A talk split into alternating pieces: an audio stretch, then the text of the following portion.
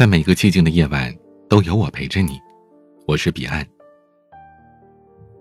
作家卢思浩曾经说：“三观不同，一句话都嫌多。”所谓三观，就是人生观、价值观、世界观。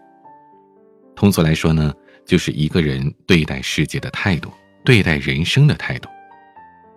三观是否一致，决定了我们到底能携手走多远。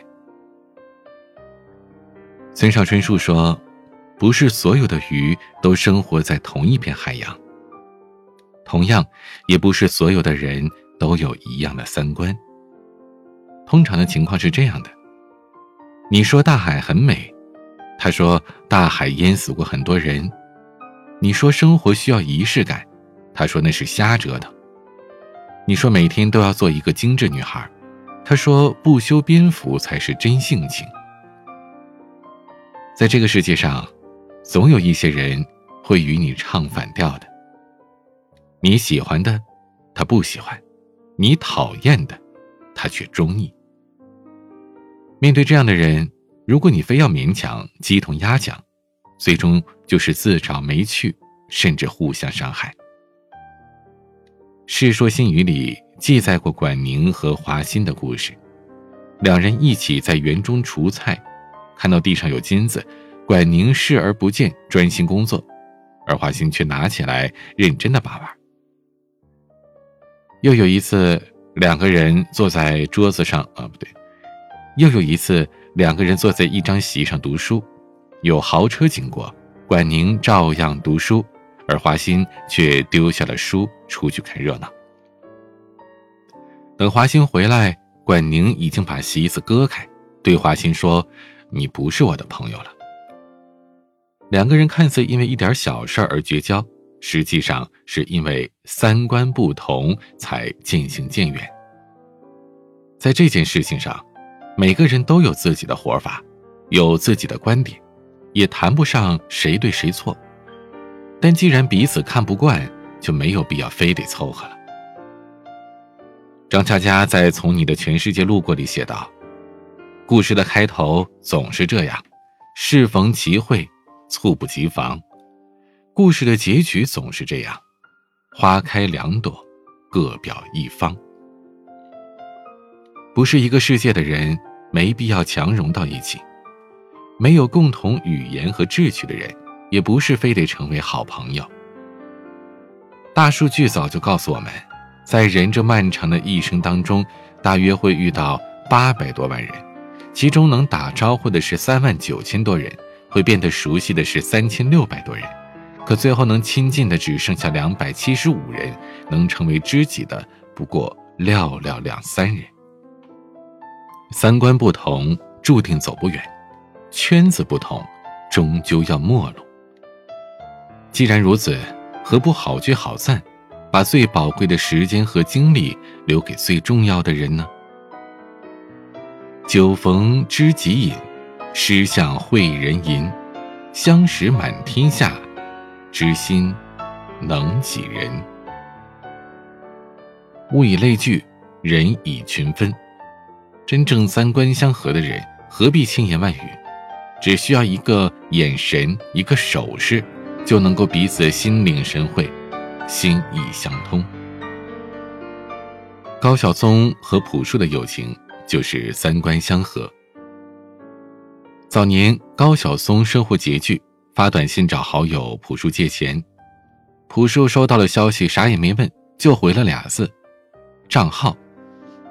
后来风水轮流转，轮到朴树的日子过不下去了，他也学着高晓松那样给他发了两个字：还钱。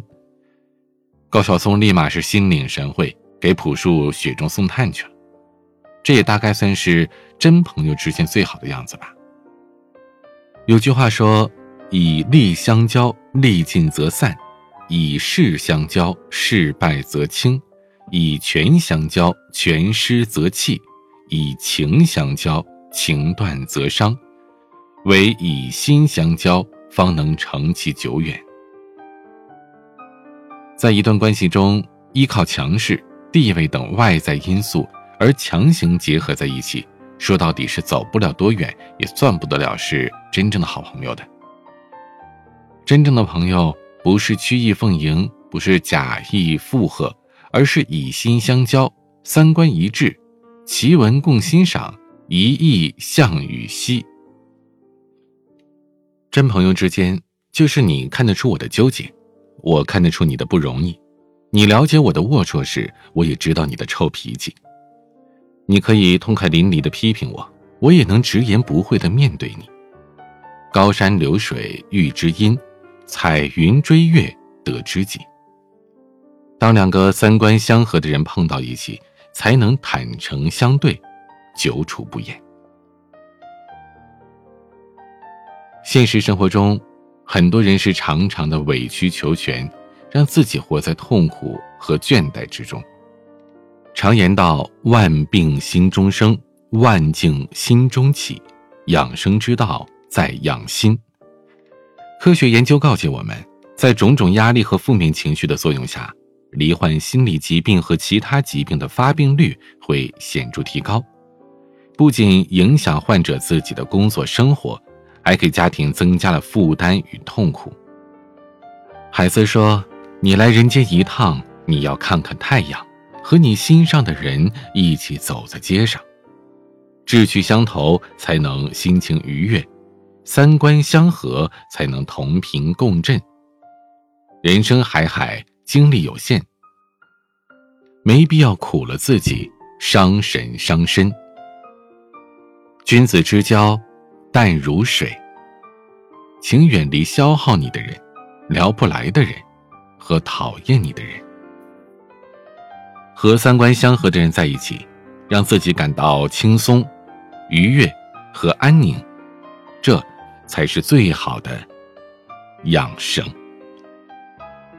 今天的文章就分享到这里，喜欢请点击专辑上方的订阅，每晚更新，您都可以第一时间听到。也欢迎添加我的私人微信号或者是微博，微博搜索 DJ 彼岸，抖音同名 DJ 彼岸。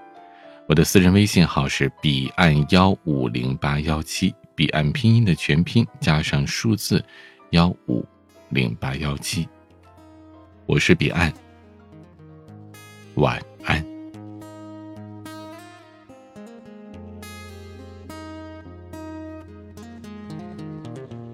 星期天某个晚宴，在镜子前，他打量着时间，赴了约，谁在对面？话题都细听嘴边。他说他有那几年，分分合合，曲曲折折，和他厌倦了山盟誓言，那苦恋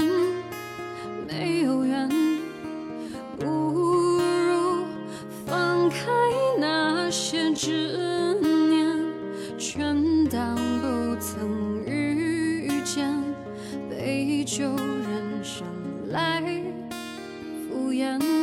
从来只是你为的消遣，不吃关心多一天。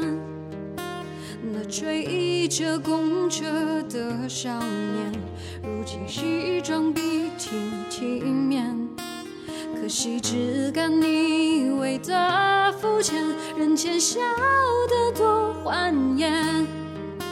承认了宿命，就输给时间。每个人心里都有。